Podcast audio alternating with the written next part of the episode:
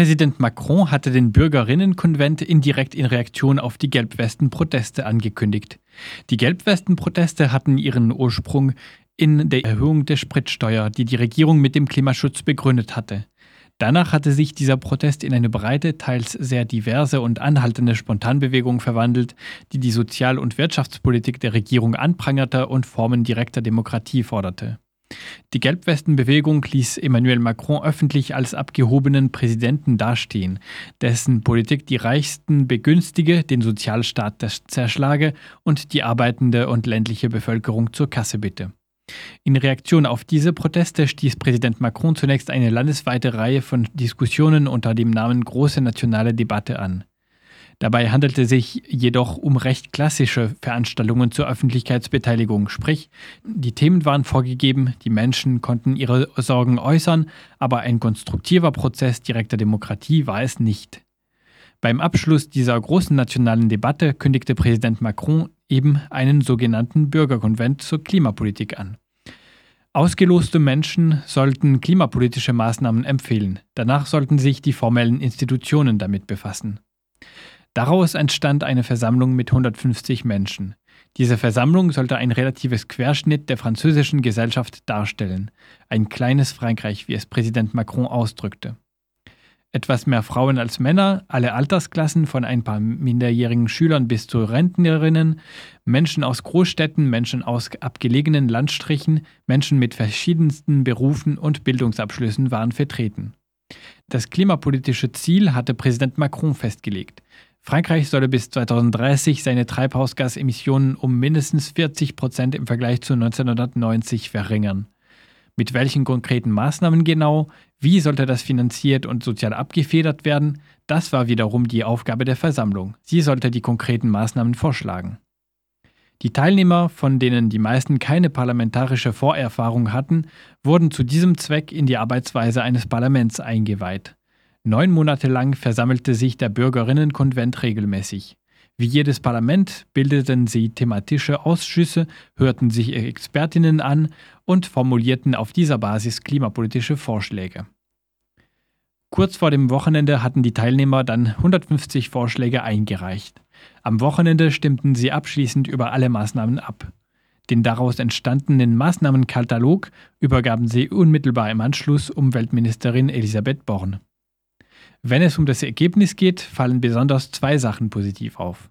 Die erste Sache ist, der Bürgerkonvent beschloss die allermeisten Vorschläge am Ende fast einstimmig mit mehr als 90 Prozent der Stimmen. Und das, obwohl er soziologisch gesehen mit höchsten unterschiedlichen Teilnehmerinnen besetzt war, die also auch unterschiedliche Interessen haben konnten.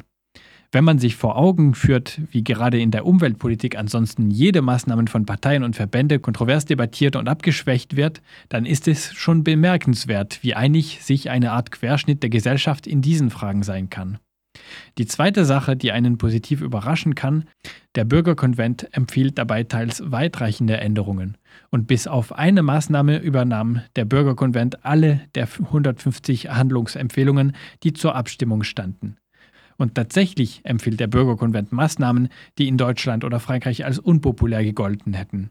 Vor diesem Hintergrund erstaunte es noch einmal mehr, dass gerade das fast einstimmig erfolgen konnte. Blicken wir jetzt aber konkret auf einige Empfehlungen, die der Bürgerinnenkonvent hervorgebracht hat. Er schlägt zwei Reformen der französischen Verfassung vor und empfiehlt, dass es dazu ein Referendum geben sollte. Im Präambel soll das Ziel des Umweltschutzes festgeschrieben werden. In Artikel 1 der Verfassung soll außerdem festgeschrieben werden, dass die Republik den Schutz der Umwelt, der Biodiversität und des Klimas garantiert.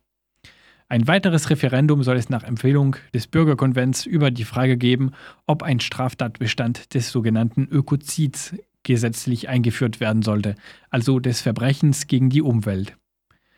Abgesehen von diesen Maßnahmen empfiehlt der Bürgerkonvent Gesetzesänderungen, die alle möglichen Wirtschaftssektoren betreffen. Es sind wie gesagt insgesamt fast 150 Maßnahmen und damit zu viel für einen Radiobeitrag. Doch um einen kleinen Eindruck davon zu geben, welche Vorschläge dabei herausgekommen sind und eine überwältigende Zustimmung fanden, blicken wir zum Beispiel auf die Klimaempfehlungen im Bereich Wohnen und Immobilien. In diesem Bereich empfiehlt der Bürgerkonvent, dass Besitzerinnen dazu verpflichtet werden, ihre Wohnungen bis 2040 zu sanieren und ihre Kohle- und Ölheizungen ab 2030 zu ersetzen. Es soll eine Obergrenze für die Versiegelung von Flächen geben, sprich für Neubebauung. Es soll insbesondere verboten werden, neue Flächen zu versiegeln, solange es im Bestand noch Industriebrachen oder ähnliches gibt. Es solle außerdem einfacher werden, leerstehende Wohnungen und Büros zu beschlagnahmen. Als einzige von 150 Maßnahmen lehnte der Bürgerkonvent übrigens mit deutlicher Mehrheit die Forderung nach einer Arbeitszeitverkürzung von aktuell 35 auf 28 Wochenstunden bei gleichem Lohn. Zwei Drittel der Teilnehmer hatten diesen Vorschlag schließlich abgelehnt. Medienberichten zufolge zeigen sich viele Teilnehmer des Bürgerkonvents begeistert vom demokratischen Experiment. Dieses demokratische Experiment mit ausgelosten Bürgerinnen hat zweifellos ein eindrückliches Ergebnis geliefert und damit ein starkes Argument für diese Form von direkter Demokratie. Es hat aber erst ein Zwischenergebnis geliefert, denn es bleibt abzuwarten, was aus den Empfehlungen wird. Ein Bürgerkonvent ist in der französischen Verfassung nicht vorgesehen, so dass Regierung und Parlament rechtlich nicht daran gebunden sind, irgendwas von den Forderungen umzusetzen.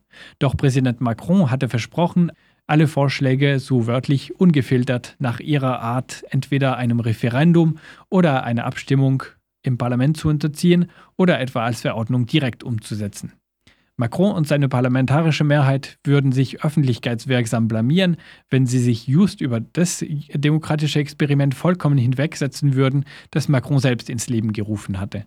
Und gerade die Tatsache, dass der Bürgerkonvent die Maßnahmen fast einstimmig beschloss, verleiht diesen Empfehlungen noch mehr demokratische Autorität.